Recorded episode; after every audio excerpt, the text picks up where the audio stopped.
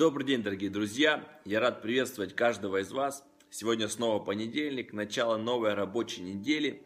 И как всегда с вами передача «Тайная комната», я ее ведущий Антон Тищенко. Я верю, что эта передача не только даст вам новые свежие откровения, но она поможет каждому из вас и вдохновит каждого из вас иметь свои личные отношения с Богом, через которые благословения Божьи будут входить в твою жизнь. Я верю, что твоя тайная комната переведет тебя на новый уровень во всех сферах твоей жизни.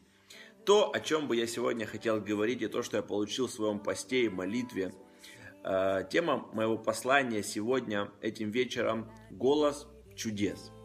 Вы знаете, в этом мире множество голосов. И дьявол имеет также свой голос. Когда мы сегодня видим проблемы, трудности, проклятия, угрозы, которые находятся сегодня в этом мире, это все является голосом сатаны, который пытается запугать нас, который пытается разрушить нас. В Библии рассказывается история о одном выдающемся муже Божьем, имя которому Илья – и Библия говорит, что Илия, он ходил в сверхъестественной силе Божьей. Он являл Бога, он являл чудеса. Библия говорит, что он побеждал врагов. Он сам лично убил множество пророков Ваала. Он сам лично свел огонь с неба. Он бежал впереди колесницы. Он совершил множество чудес. Но, вы знаете, несмотря на то, что люди иногда ходят в силе Божьей, в помазании Божьем, в славе Божьей, Иногда в их жизни бывают моменты слабости. Иногда в их жизни бывают моменты, когда дьявол подкрадывается в нашу жизнь, и он, возможно, не может разрушить нас, не может забрать наше здоровье, силы, не может забрать наши деньги, но он может послать сегодня свои угрозы. Он может сегодня послать страх в нашу жизнь. Страх имеет разрушительные свойства.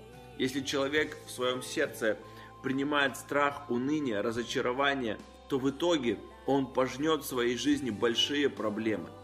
Итак, Библия говорит нам, что Иезавель, она послала к Илии сказать, если ты Илия, а я Иезавель, то пусть то и то сделают мне боги, и еще больше сделают, если я завтра к этому времени не сделаю с твоей душой того, что сделал ты с душой с каждого из них.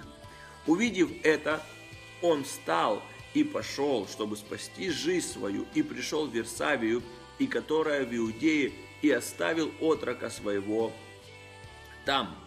Библия говорит нам, что Илия не просто убоялся слов, которые сказала Иезавель. Здесь написано «и увидел Илия это». «И увидел Илия это». Он увидел все то, что произнесла Иезавель. Как часто уныние, разочарование подкрадываются в нашу жизнь.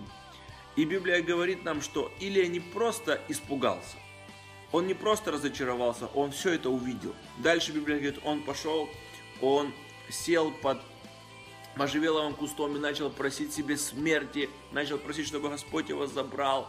И он начал жаловаться на жизнь, что я остался один, и меня ищут, и меня хотят убить. И Библия говорит, он уснул там, ангел пришел, разбудил его, дал ему поесть сказал ему слово от Бога, сказал, давай иди, перед тобой дальняя дорога.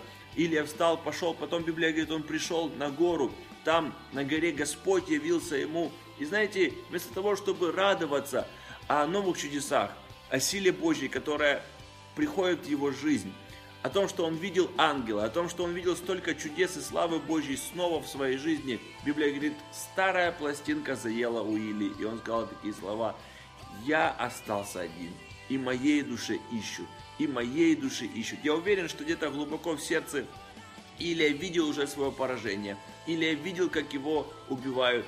И знаете, Богу не осталось ничего другого, как просто забрать Илью домой на небеса.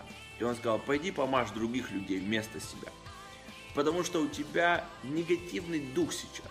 На самом деле Илия, он был поглощен негативом он был поглощен э, разочарованием и унынием.